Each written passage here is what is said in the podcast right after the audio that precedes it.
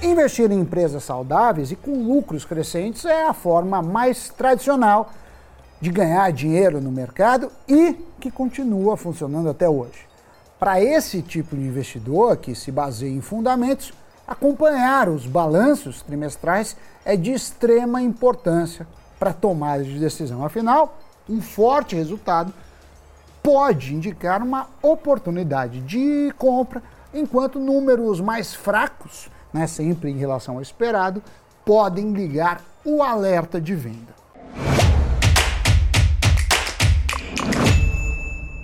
Salve pessoal, Sammy Boy! Faz pouco tempo terminou a temporada de divulgação de resultados do quarto trimestre, dando um retrato claro de como foi o 2022 das companhias listadas na B3.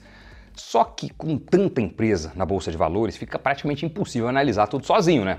Para ter uma noção, foram mais de 300 resultados divulgados entre fevereiro e março. E para facilitar a sua vida, investidor e investidora, nós do Cafeína separamos as empresas do Ibovespa que fecharam 2022 com os maiores crescimentos de lucro ou com os maiores aumentos de prejuízo. É claro que a decisão de investimentos não deve se basear apenas na linha final do resultado, até porque algumas empresas gigantes tiveram prejuízo por muito tempo antes de se tornarem rentáveis. No entanto, crescimentos abruptos de lucro ou prejuízo podem sim ser um ótimo ponto de partida para análises mais profundas sobre a tese. Das 81 companhias que compõem o principal índice da B3, nenhuma viu seu lucro crescer mais em 2022 do que a 3R Petroleum. Focada em revitalização de poços de petróleo, a 3R aumentou seu lucro líquido em quase 700% no ano passado, para 128 milhões de reais. Em constante crescimento, a empresa aumentou sua receita líquida em 136% para 1,7 bilhão de reais e está entre as preferidas por analistas do setor. A Trademap colheu recomendações do mercado e concluiu que 12 são de compra, sendo que a mediana do preço-alvo dos analistas indica um potencial de alta superior a 100% para ação. A segunda empresa do Ibovespa que teve maior crescimento de lucro em 2022 foi a CCR, com alta de quase 500% para 4,1 bilhões de reais. O forte resultado da empresa no ano foi puxado principalmente por uma receita extraordinária gerada pela prorrogação de um mega contrato de concessão de rodovias com o governo do estado de São Paulo. Essa prorrogação de contrato, que vai até 2037, gerou 5,3 bilhões de reais em receita na Autoban somente no primeiro trimestre de 2022. No ano, a receita líquida da CCR ficou em 17,56 bilhões de reais, o que significa 57,2% a mais do que a do ano anterior. Em terceiro lugar, das companhias com maior crescimento de lucro no Ibovespa, ficou a Rumo de Transportes e Logística seu lucro líquido terminou 2022 em 514 milhões de reais, uma alta de 230% em relação ao ano anterior. A maior parte desse lucro foi gerada no quarto trimestre, quando a empresa teve um resultado positivo de 243 milhões de reais. E segundo a empresa, a melhora operacional apresentada no período e a venda de participação na EPSA e PSA contribuíram com o balanço. Com desempenho atrelado ao transporte para o agronegócio, a empresa aumentou sua receita líquida operacional em 32% no último ano para 9,8 bilhões de reais. Tal desempenho tem agradado analistas e de nove recomendações colhidas pelo Trademap, oito são de compra. Do lado negativo, também tiveram resultados bastante surpreendentes. O que teve a pior linha final foi a Embraer, que terminou o ano com prejuízo líquido de um bilhão de reais, quase quatro vezes o registrado um ano antes, quando o saldo ficou negativo em 268 milhões. O prejuízo atribuído aos acionistas ficou em 953 milhões de reais, o que equivale a um prejuízo de R$ 1,30 por ação. A fabricante teve contra um prejuízo operacional de 555 milhões no último ano e ainda precisou gastar 1,26 bilhão para pagar dívidas. A Embraer, no entanto, sustenta que, com o resultado ajustado por efeitos não recorrentes, teria terminado 2022 com um saldo positivo de 171 milhões ante o prejuízo de 163 milhões no ano anterior. Mas temos que lembrar que a empresa brasileira teve custos por conta da desistência da Boeing para comprar parte da sua operação. O segundo prejuízo que mais cresceu em 2022 foi o da Melius, alta de 70% para 58 milhões de reais. Do prejuízo total, cerca de 20 milhões são atribuídos às operações da sua subsidiária Bankly, de Banking as a Service.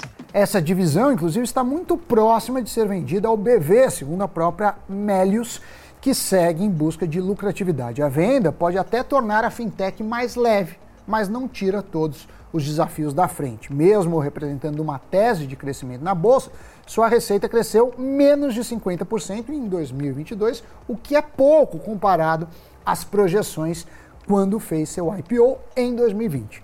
Vale ainda frisar que no quarto trimestre a receita ficou parada uma mísera alta, né, pelo setor, pela característica, de 3%. Esse baixo crescimento tem aumentado a impaciência do mercado com Amélios, que em 12 meses acumula mais de 60% de queda na bolsa. A empresa, vale lembrar, chegou a ser um dos grandes destaques de alta em 2021, mas acumula queda desde o seu IPO.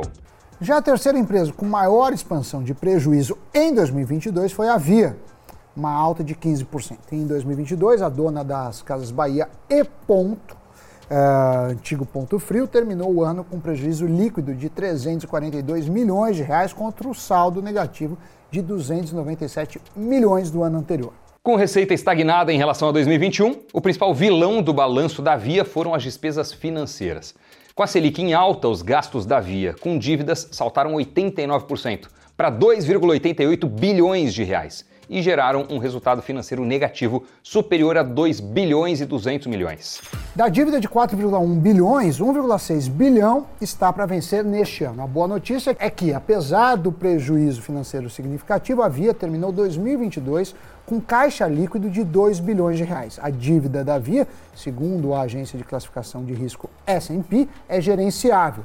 Mas na bolsa, a ação da Via não tem tido vida fácil com 90% de queda desde 2020. Bom, entre os melhores resultados estão empresas de setores perenes, como petróleo, concessões de rodovias, transporte e logística. Esses são segmentos mais estáveis e que, mesmo em períodos complicados, continuam com as suas atividades.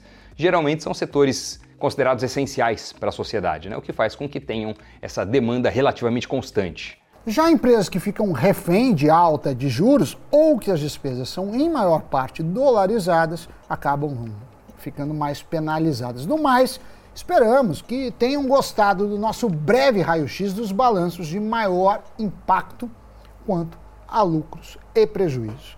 E aí? Quem de vocês investe ou investiu ou acompanha alguma dessas empresas? Deixe sua experiência aqui nos comentários, aproveite, esmague o like, se inscreva no canal, ative o sininho de notificações e partiu o giro de notícias.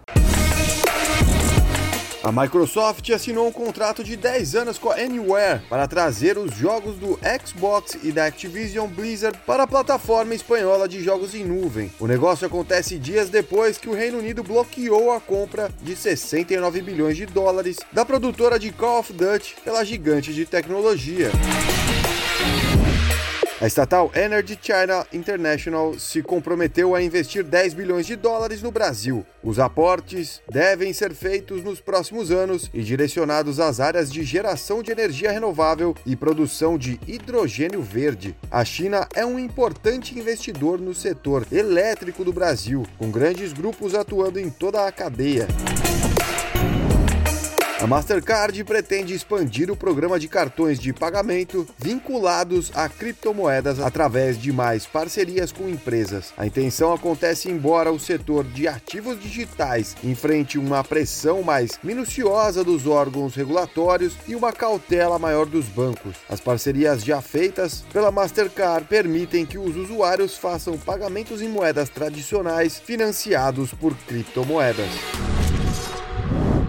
Muito bem, notícias giradas. Obrigado a você que acompanhou o Cafeína até o finalzinho. Obrigado de verdade por deixar seu like, seu comentário, sua forma de participação aqui no programa e principalmente por se inscrever no nosso canal Invest News. A gente produz tudo aqui com muito carinho, pensando em te ajudar nas decisões financeiras que vão fazer a diferença para o seu futuro. Valeu, pessoal. Obrigado. Valeu, Sammy Boy. Até o próximo programa. Tchau.